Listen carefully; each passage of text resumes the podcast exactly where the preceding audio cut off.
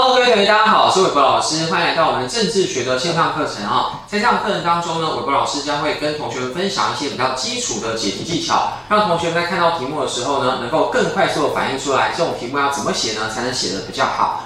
好，接下来呢，我们要讲的第一种题型呢，基本题的基本呃叫第一种题型呢，叫做基本题。基本题的结构呢，基本上很容易辨认，就是它的题目里面呢，可能只有一个单一的问题啊，单一的名词啊，单一名词，比如说何谓国会啊？国会呢是一个单一名词。再往后看啊，又会出现一个单一的问题啊，请注意，基本题有个特点在于它只会有一个问题。好，它可能问你说，那是说明国会的功能为何？所以就是一个名词再加上一个跟这个名词有关的问题。好，那我们先往后看。在同学们解题的时候呢，同学如果上过韦国老师的正规课，应该会很有印象，就是我们在写申论写作写啊申论写作的时候呢，非常的在意，就是呢申论题的段落。很多同学在写所谓的基本题的时候呢，总是会很烦恼，就是我们写的内容呢，感觉起来怎么样都没有办法超过一面半哦，看起来内容少少的又很基本，而且我也只能抄课本，不知道该怎么办。那么伟国老师通常都会跟同学们说，这代表是你在写申论题的时候，你少了非常关键的第三段。好，那么什么叫第三段呢？我要怎么样可以把内容写得更多？好，那么先从结构上来说啊。写一题申论题，扣除掉前言跟结语之后呢，最关键的本文，本文就是你主要答题的内容呢，应分成三段。好，在这三段内容当中，请同学们一定要记得，就是题目当中的一个问题或一个名词呢，可以放成一段。好，所以在这个题目当中，第一段里面呢，就要放名词。简单讲，它题目问的是，譬如说前面写到的是何为国会，所以在这个时候呢，第一段里面呢，就要写国会。好，再往下，第二个他问的是什么呢？不会的功能为何？第二段就要写不会的功能。好，听到这边都还算简单，但同学你要记得，在写申论题的时候，有一个非常重要的重点在于，你要时刻的询问自己，我的篇幅够吗？好，那如果我的篇幅不够，我如果只知道定义，没有办法写出任何其他东西的时候，你会发现你的申论题的内容呢会很萎缩。萎缩意思就是感觉起来干巴巴的，就一两句定义，然后呢没有前言，没有后语，没有连结，感觉像简答题一样。所以韦博老师呢给同学们一个非常重要的一个检验指标啊，你要记得你在写申论题的时候，如果是基本题，你的第一段本身呢，你必须要去检验自己能不能写到八到十五行。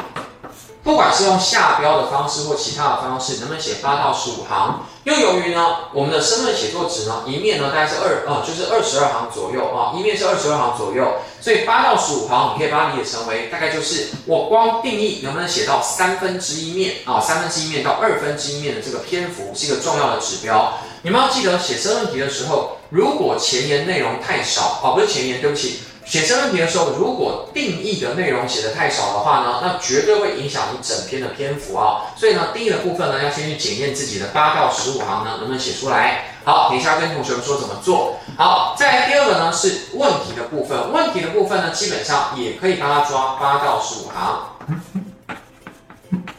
有的时候问题本身呢，哦，你可能知道东西不多，你只能写八行，那也可以。但有时候如果写太多，比如说写到十五行，十五行已经将近一面，三分之二面啊，这么多，很明显呢，我们会发现呢，再多写感觉起来在凑篇幅就不 OK。所以一般来讲呢，这两段啊都是八到十五行，所以加起来最多什么呢？三十行左右。好，再来呢，往下第三段呢就是做延伸。好，等一下延伸的部分也会跟同学们说怎么做。好，接下来我们就先从这个结构来看，在第一段的部分，基本上我们要怎么样写才能够让自己达到八到十五行左右的篇幅呢？以国会的这个主题为例。好，我们开始。好，名词的部分呢，在写的时候，同学要记得，在申论题当中，绝对不是只要问你定义而已啊。好，伟光老师在上课的时候常常会举个例子，随便举啊。那么，当我们在学到，譬如说权力这个概念，我们就跳过，不讲国会，就讲权力。在讲权力这个概念的时候呢，同学们可能会学到所谓的权力三面向。这权利三面向可能有什么？第一面向它可能是什么呢？我们讲说决策性的权利。第二面向是非决策性的权利。第三面向是什么呢？意识形态跟文化的权利。好，同学们第一次学的时候觉得很难，但终于弄懂之后，了解它什么意思。回到家跟家人朋友分享说，我跟你说哦，权利有三个面向。好，当你讲得非常生动，讲很久之后，就讲得很完整之后呢，其他人听完之后一脸懵。你的爸爸妈妈或朋友可能头一歪，就问你说，哦，我听懂了，但我要学这干嘛？好，学这个要干嘛的这件事情呢，就叫做这个概念的意义。好，在政治学当中呢，任何一个名词，我们先从第三个标开始讲啊。那么任何一个名词呢，它一定它会有它的重要性、意义、功能跟目的。翻成白话的意思就是在政治学当中呢，这个研究本身呢与什么有关？那什么叫什么有关呢？如果同学们有抄的话，现在可以帮我写上。第一个是现象。好，这个名词可能跟某个现象有关，譬如说民粹主义，它可能跟某些现象有关。譬如说，人民开始倾向于不专业的决策。譬如说呢，部分走向民粹主义的人呢，开始具有攻击性的倾向，以此类推。第一个可能是现象。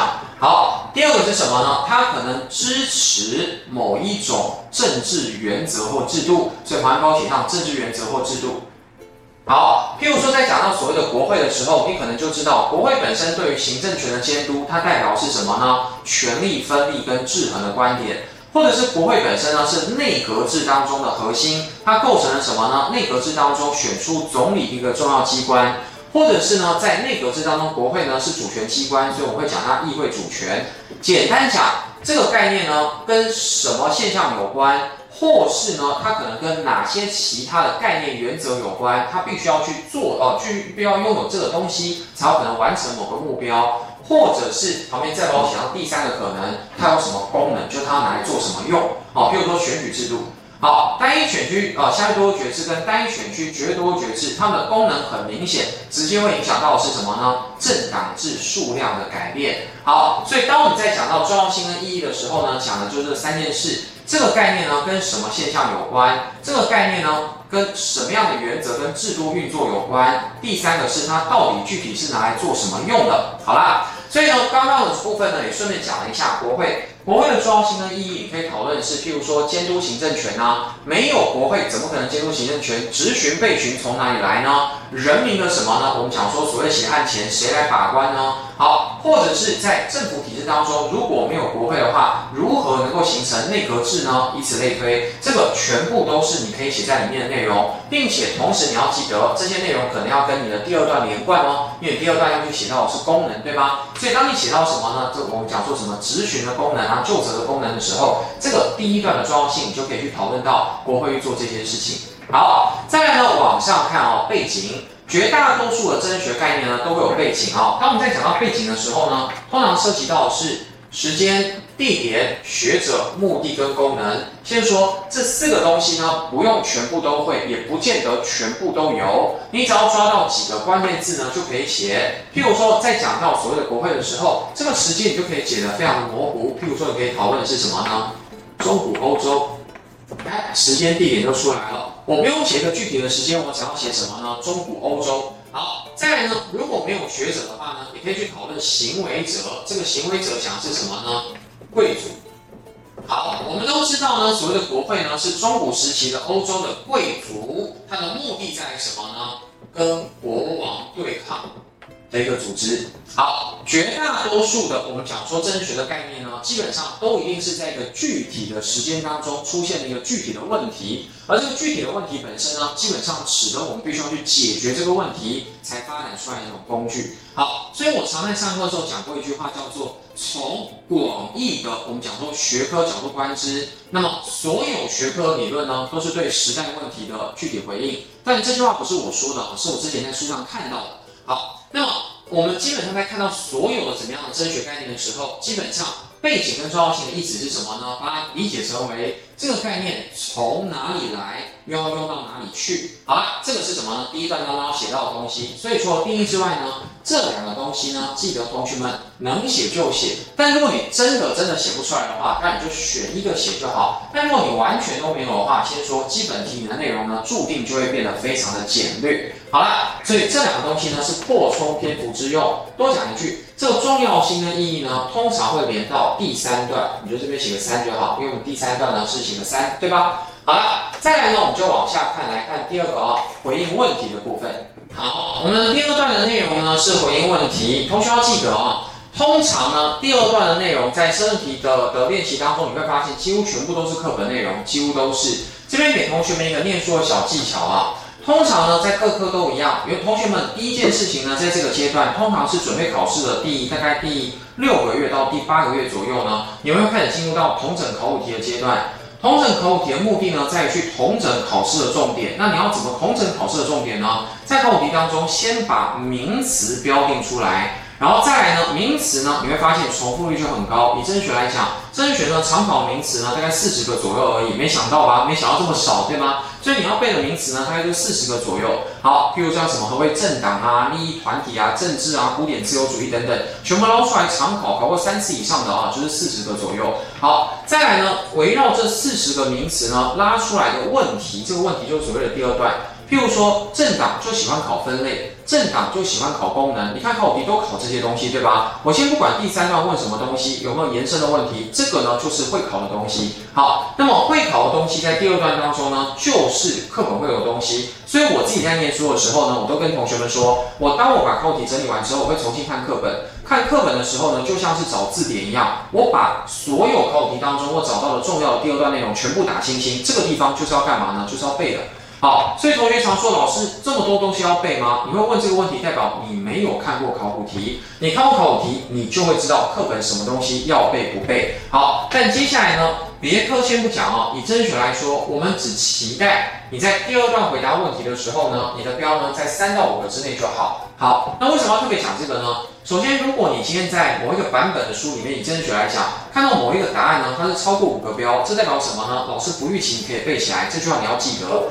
什么意思呢？简单的说就是呢，通常第二段只是去看你是不是有基本概念，有没有认真看书。所以在这个情况之下呢，反过来说，如果你的标呢多过于五格以上的话，其实没有任何加分效果。为什么要讲这个？等一下你就知道了啊。所以你要记得，所有的问题呢，要在三到五个标之内呢回应清楚，写得更多，完全没有加分效果。好，这样我们就往后看啊。那么刚刚那个问题讲的是何谓立法权，它的功能为何？那么立法权的部分呢？如果是韦伯老师的课本，它的功能呢有十个，哇哦，十个功能呢，感觉起来呢有的背了，对吧？但我可以跟你们说实话，我在上正规课的时候也说，你把十个功能全部背起来，完全没有加分效果，老师觉得你只在背书而已啊。那么这场考试不是在筛选谁会背书，谁不会背书。说真的啊，在一个公务员的国家考试公务员考试当中，如果是什么呢？我们讲说高考上等级背书只是基本功，所以你不要去想的是我很会背书，我要靠背书赢过别人，那不是重点。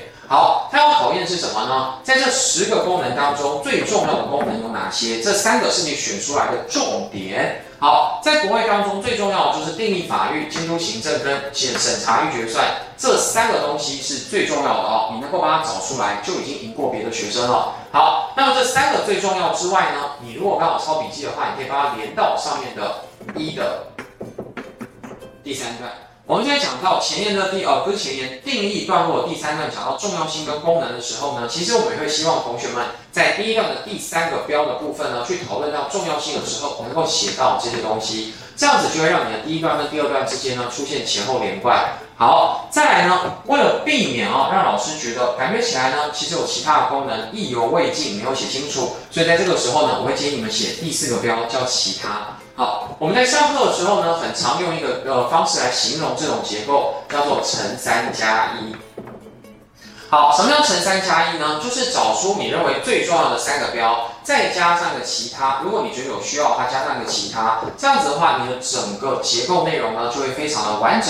好，所以像功能的这种问题呢，原则上你要记得，不是越背越多越好，而是整个题目当中找出最重要的主题写出来就可以了。好了。总体而言，第二段呢就是回答问题而已啊，其实也没有很难。好，再来呢，我们就继续往下看第三段。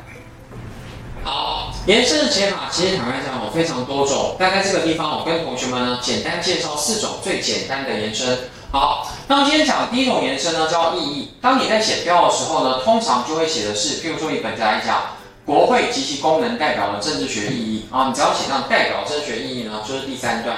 好，那么所谓的意义的部分呢，有点类似于你第一段的第三个小标的扩写。啊，第一段的第三个小标呢，有点类似像是整题的前言，告知老师，老师，我第二段跟第三段可能要写什么东西。那么在第三段的时候呢，把它完整写出来。所以呢，你在写意义的时候呢，你可以先写的是这个概念从哪里来。譬如说，当你今天讨论到像三权分立原则的时候，你第三段呢就可以重新去讨论三权分立原则呢，最早是从孟德斯鸠这个学者发明出来的。那孟德斯鸠为什么要发明三权分立？其内涵为何？那么比对现在的三权分立又出现什么样的改变？以此类推，这要从哪里来？最早是谁提出来的？为什么提出来这个概念？那么现在的状态跟他原本提出来的一不一样？譬如说总统制也是啊，本来是什么呢？三权分立，立法权是第一权，但到了现在发现行政权呢明显凌驾于立法权了。那这代表什么意义呢？以此类推。好，第二个与什么有关？这个呢其实还蛮重要的啊。这与什么有关呢？基本上考验是连结。举个例子来讲，譬如说国会这个概念跟什么有关呢？你可能会联想到，第一个是选举权的扩张，第二个呢，它诞生了啊。我们讲说现代最早出现的一批政党，因为政党是来自于国会内的派系，国会可能也跟我们讲洛克理论的同意之治有关，它也可能会跟什么呢？我们讲说分权制衡有关，与什么东西有关呢？这个其实非常重要，而这个有关其实某种程度来讲，你也在讨论的是它的功能。好，只是呢，你要记得与什么有关的这件事情，必须要能够跟前面的第一段跟第二段之间呢相连。好，如果我们第一段、第二段，像我们刚刚讲什么同意之治啊、分权制衡，那么它都会连接到第一段跟第二段里面国会的功能。譬如说要去监督与决算啊，譬如说订立法律等等等等。订立法律呢就跟同意之治有关，所以呢这个时候就会前后连贯。请注意，这个与什么有关呢？如果你没有办法想到跟前面第一段跟第二段的关联的时候，就容易离题哦。好，但如果没有离题的话，分数就会很高。好，第三个呢是用作什么用途？这个用作什么样的用途呢？跟前面这个功能有点像，但如果这玩意儿呢，它主要讲的是制度、实证的主题。好，制度部分，譬如说选举制度，他就问你说，那比例代表制代表什么意义呢？那么它的用作功能主要就是我们前面讲到的政党制，它可能会产生多党制或是其他的东西。实证的主题呢，可能包含像问你说相对剥夺感。或者是什么呢？我们讲政治效能感等等。那么这些东西具体来讲，都会针对一个具体的研究目的。譬如说，相对剥夺感，它要研究的是革命；那么政治效能感研究的是个人行为啊。那么譬如说，这个人呢，效能感很高，他可能会出现政治的什么？狂热。而如果一个人效能感很低，代表会政治冷感。他这种政治态度跟政治行为呢，都跟效能感有关。这是它的具体的用途啊。好。那么一般来讲，我们在讲到升学意义的时候呢，这三个东西呢是很常见的。那在考试的时候呢，你不一定三个都要写啊，你可以找一个写，或者是你觉得适当的话呢，把它们连在一起，就变成一个内容。好，那么如果能写出意义的话，先说在所有延伸里面呢，这个分数一定是最高的。好，再往下看，第二个是演变，这个是最简单的写法啊。当然，能够写到演变的主题呢，通常讲的会是二十世纪中期之前，也就是二战之前的那种规范性题目，像是行政跟立法之间关系的演变，或是什么呢？利益团，不是利益团，对不起，或者政党的演变。简单讲，就是二十世纪中期之前出现的东西才会有演变，时间够长才会出现改变嘛。好，这个改变可能是什么呢？强变弱或角色不同。好。不过在写演变的时候，容易出现一个问题啊，什么问题呢？同学看我们本来的题目，我们本来的题目讲的是何为国家，国家的呃何为国会，国会的功能为何？很多同学呢在讲到国会的的时候呢，到第三段的时候就会讨论，譬如说国会的演变啊，或者是什么呢？我们讲说是直接只讨论国会，或是另外一个例子啊，譬如说他问你何为政党，政党的功能为何？同学们第三段就写的是什么呢？网络政党，因为他觉得网络政党呢是网络呃是政党的新演变。但你要记得，这个演变是绑定，旁边帮我写上一个二，绑定第二段的。好，如果他今天讨论的是什么呢？譬如说国会，呃，对不起，政党，何为政党？政党的功能为何？第三段要讲的是政党功能的演变，注意这个词啊，是功能的演变。那么在讲到功能演变的时候，强变弱，这讲的是什么呢？它要考的是政党的式微。